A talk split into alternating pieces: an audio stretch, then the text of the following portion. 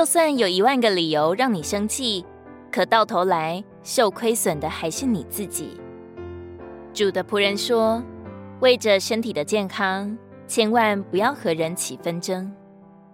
纷争、吵闹、生气所杀死的细胞，比我们得感冒一次还多。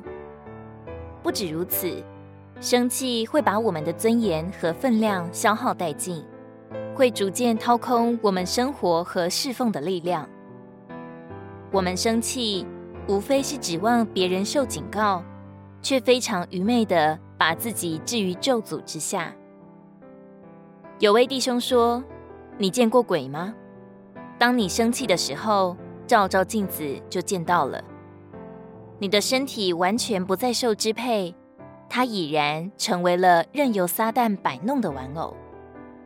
更可怕的是，这一切都会被无数的摄像机拍摄、保存，并无数次的回放重播。”这些摄像机就是自己的良心，周围人的眼，撒旦在看，天使在看，主耶稣也在注视。之后，无论你如何表示懊悔，试图弥补，但这些影像都休想抹掉。不管谁对谁错，但凡生气的时候，一定是离开了主的同在，没有与主同活。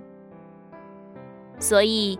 尽管可能有一万个理由让我们生气，我们依然是全然失败了，因为亏损了神的见证，给了魔鬼亵渎神的机会。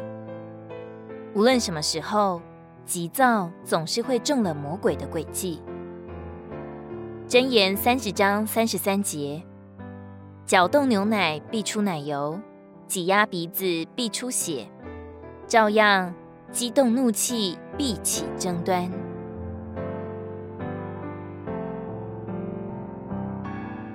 如果你喜欢我们的影片，欢迎在下方留言、按赞，并将影片分享出去哦。